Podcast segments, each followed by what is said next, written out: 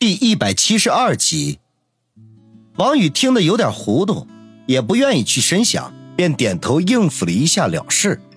不过随即想到了另外一件事情，那就是看苏辛迪的样子，绝对不知道他此刻的身份。以后万一知道了，恐怕就后悔对他说了这么多吧。吃过午饭之后，苏辛迪又给王宇放假了。不过在他临走的时候，再三强调。晚饭时必须回到岗位上来。王宇点头应是。昨天是因为太过疲惫才睡过了头，今天他精神抖擞，绝对不会再犯相同的错误。出了医院的大门，正准备开车离开，后面便有人气喘吁吁地追来。听那哒哒哒的脚步声，王宇就知道来的不是别人，正是王小磊。王小磊追到跟前，已经是满脸香汗。喘着粗气说道：“你怎么走的那么快啊？我叫你好几声你都没听见。”王宇从车里出来，靠在车身上等王小磊呼吸均匀了。小雷，什么事情这么着急啊？经过昨天早上的事情，两人的关系一下子就近了许多。王宇自然而然地称呼他为小磊，后者也欣然接受。王小磊吐了口气，擦了擦脸颊上的汗水，说。嗯，其实也没什么事。嗯，你晚上有时间吗？我今天倒班，晚上正好有空，想请你吃顿饭，答谢你上次的帮忙。王宇先是一愣，随即呵呵笑了起来，凑到王小磊跟前，悄声的说道：“你不是已经答谢过了吗？本人很满意的。”王小磊一怔，顿时明白王宇话中所指，脸一下羞得通红。王宇，你有没有个正经的？哎呀，废话少说，有没有空？没空的话，我去找别人啦。有有有，当然有了。美女请客就是天大的事情，我也得撂一边啊。王宇忙不迭地说。王小磊这才转怒为喜，说道：“那今晚六点你来接我，我请你去聚仙楼。”聚仙楼？王宇咂巴了一下嘴，不禁回想起上次在聚仙楼孙卫良遇袭的事情，也不知道自己去了。那里的服务员会不会认出他来？怎么不喜欢？那要不换一家吧？王小磊见王宇小声的嘀咕，以为他不喜欢，便忙问道。王宇收回心思，笑着说：“聚仙楼消费可不低啊，今晚你要破费了。”王小磊呵呵一笑，说道：“ 和你整的那个排场相比啊，我破费点算什么？咱们就一言为定，不见不散。”好。不见不散。王宇点头，王小磊笑了笑，转身返回医院。看着他摇曳的背影，王宇出了一会儿神，心中有些躁动，开始期待起今晚的约会了。不过他心底暗暗打定主意，绝对不能让王小磊花钱。不管怎么说，他现在也算是小财主了，花个千儿八百的吃顿饭，他还是拿得出的。想到钱的问题，他心中不禁暗忖：什么时候把宋胖子孝敬的三十万送给父母呢？虽然钱不是很多，不过应该足够交付四环外买住宅楼的首付了。他满怀心事的开车离开医院，漫无目的的闲逛了几圈，拉了几波乘客，赚够了油钱，便找了个偏僻胡同，把车靠在路边停下，打算打个盹儿。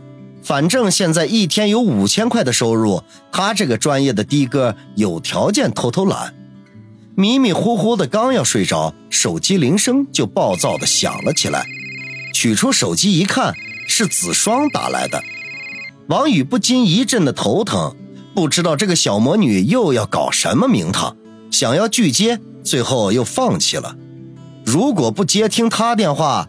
他绝对相信手机铃会一直这么响下去的，直到电量耗光。喂，王宇接通电话，有气无力的喂了一声：“宇哥哥，昨晚我给你打了好多电话，你都没接，是不是出了什么事情？是不是苏姐姐为难你了？要是这样的话，我替你出头。啊，不对，你的鼻音有点重，难道是感冒了吗？要不我陪你去医院打针好了，反正我也闲得无聊。”电话那头，子双连珠炮似的说道：“王宇大摇其头，只等他说完，才无奈的问道：‘子双，你打电话有什么事儿啊？没事的话我挂了啊，我这拉活呢。难道一定要有事才可以给你打电话吗？我想你了，行不行？听出王宇的不耐烦，子双生气的说。王宇生怕他纠缠不休，便忙说道：“子双，我真的在开车，别胡闹。等晚上我给你打电话好不好？”哼，没准到了晚上你又给忘到脑后去了。子双郁闷的说道：“放心吧，绝对不会的。我我对月亮发誓。”王宇信誓旦旦：“不就是打个电话吗？又不是让他上外太空把月亮摘下来。”那好吧。如果你忘了，我就把你对我做过的事情告诉老姚。”子双威胁说道。“操，又来！”王宇心中暗骂，说了句“一言为定”，便挂了电话，郁闷地看着车窗外，嘴里面苦巴巴的。下午五点钟左右，王宇买了一份烤鸭、一份米饭去医院。苏辛迪见他如约而至，高兴得不得了，竟然忘记了要节食。吃掉了半只烤鸭，方才罢休。王宇因为晚上和王小磊有约，便忍着没有把剩下的那半只烤鸭给消灭掉。看着苏辛迪吃饱喝足，他收拾了一下残局，才说道：“苏辛迪，我晚上还有事儿呢，得先走一步了。如果你有什么事情不方便自己做的话，就叫护士帮忙。”这么快就走啦？苏辛迪有些意外，眨巴着眼睛问：“啊。”我真的有事儿，嗯，那好吧。哎呀，苏辛迪点点头，忽然脸色大变，捂着肚子呻吟起来。王宇一愣，忙不迭的问道：“喂，你怎么了？” 可可能是吃的太油腻了，然后肚子疼死了。哎，不行不行，我得去趟洗手间。苏辛迪不顾形象的叫道，然后也不管王宇反应过来。从床上跳到地上，赤着脚直奔卫生间。这种高级病房卫生间都是在室内的，倒是方便了不少。王宇愣在原地，一时间不知道该不该走。最后叹口气，还是等苏辛迪方便完再说吧，反正时间还早呢。当下他无聊地坐在沙发上，顺手翻着杂志。结果刚过了一分钟，卫生间里就响起了苏辛迪的声音。王宇，你走了没？没有。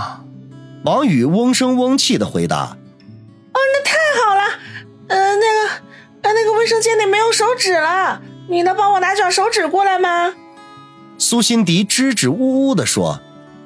王宇顿时暴汗，他这私人助理还真是名副其实。不过情况特殊，他也无法拒绝。就找了一卷手纸，到了卫生间门前，说道：“你开门，我递给你。”“好，不许偷看。”卫生间的门开了一条缝隙，露出苏辛迪的一只小手来。王宇心中哼了一声，暗道：“哼，之前早就看光了，有什么好看的？”不过这话是绝技不能说出来的。他闷声不吭的把手指放在了苏辛迪的手上。